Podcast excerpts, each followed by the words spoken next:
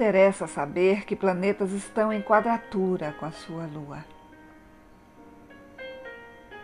Quero saber se você consegue conviver com a dor, a minha, a sua, sem tentar escondê-la, disfarçá-la ou remediá-la.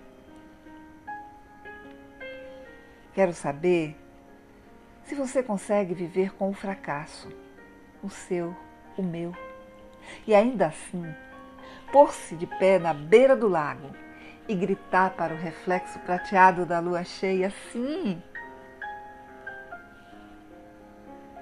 Não me interessa saber quem você conhece ou como chegou aqui.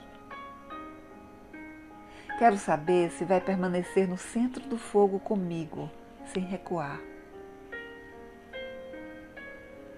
Não me interessa onde, o que ou com quem estudou. Quero saber o que o sustenta no seu íntimo, quando tudo mais desmorona. Estes são trechos do livro O Convite, de Oriá Mountain Dreamer, que instiga a pensar sobre o sentido da vida. E neste momento tão desafiador pelo qual o planeta está passando, Estamos sendo convidados a pensar exatamente sobre isto. A nossa existência.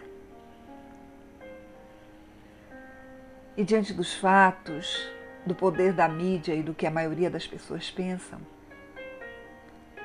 estamos sendo levados a acreditar que um vírus é capaz de nos matar simplesmente porque existe.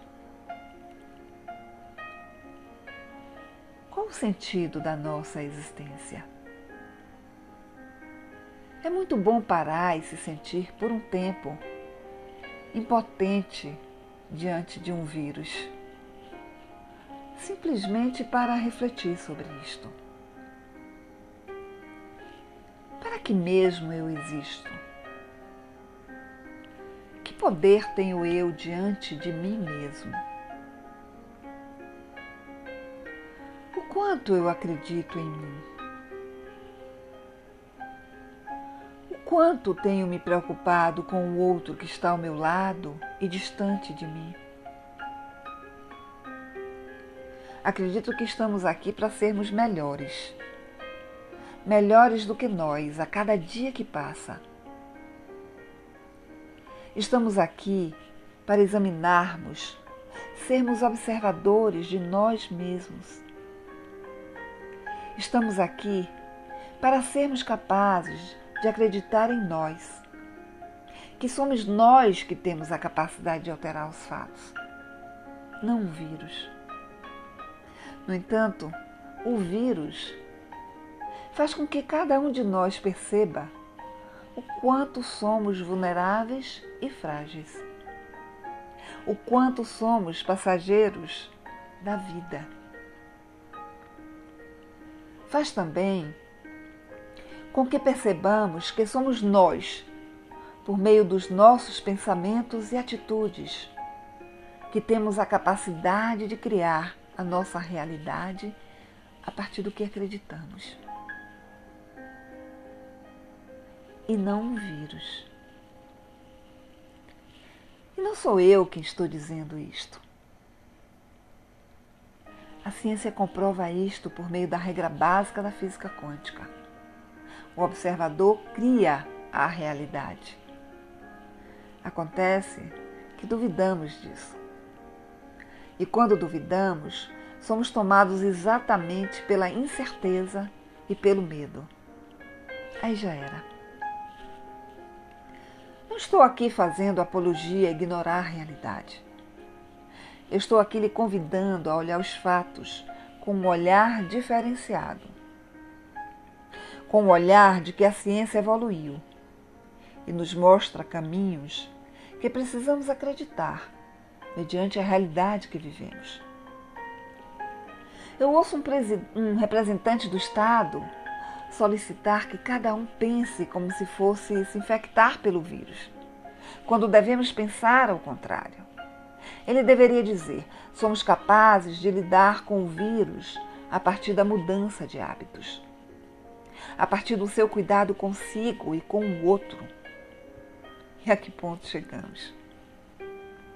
Estou lhe convidando a refletir sobre a vida, o maior presente que recebemos dos nossos pais. A sua vida, a minha vida, a nossa vida. Que me leva a ter medo de um vírus é a certeza que me alimento inadequadamente, que vivo uma vida sustentada pelo estresse, que fumo demais ou bebo demais, que durmo pouco, me alimento de agrotóxico, que tomo muitos remédios, que desrespeito a natureza, que na realidade me sinto frágil diante da vida. E esta sensação de fragilidade faz com que as pessoas se preservem. E é o certo. Fique em casa. E o que fazer diante disto? Precisamos refletir que este é um ponto que precisa ser alterado. Precisamos pensar na nossa qualidade de vida, saúde física, mental, emocional, financeira e espiritual. Precisamos honrar a Mãe Terra. Bruce Lipton e Steve Berman, em seu livro Evolução Espontânea, relatam vários casos que confirmam que o poder está em nós. Relatam um caso de Angela Cavallo, que em 1964 levantou e segurou um veículo Chevrolet por quase cinco minutos para salvar o seu filho. Um trabalhador que levantou um helicóptero de 1.300 quilos que caiu e deixou preso um dos seus colegas. O caso de um homem que em 1884 tomou água contaminada com a cólera e permaneceu vivo. Pessoas que andam sobre o carvão em brasa e não queimam os pés. E o que isto significa? Significa que quem controla a nossa vida é a nossa mente. Só nós temos o poder de mudar revendo as nossas crenças. Que nós somos os donos do nosso destino. Se eu acredito que algo pode me destruir, isto será um fato. E acredito que vai me destruir exatamente porque me sinto fragilizado diante da forma que eu escolhi viver. A outra questão que toda essa situação nos convida a refletir é que eu preciso compreender que eu não estou e nem vivo só. Primeiro, porque não estarei só nunca, pois tenho trilhões de células pensantes e inteligentes.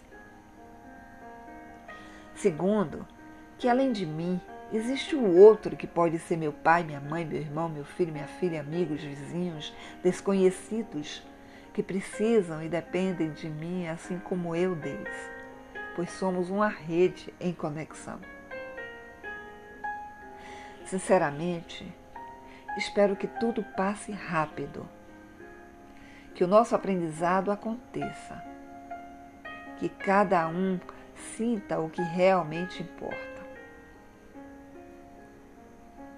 Tomara que todos aprendam a ser solidários e que não há ninguém melhor do que ninguém e sim pessoas que tiveram oportunidades diferenciadas.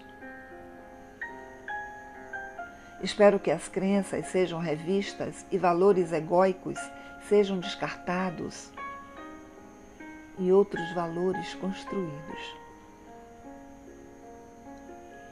Estamos sendo convidados a ficar em casa e entrar dentro de nós para desatar o nosso eu e pensar em nós.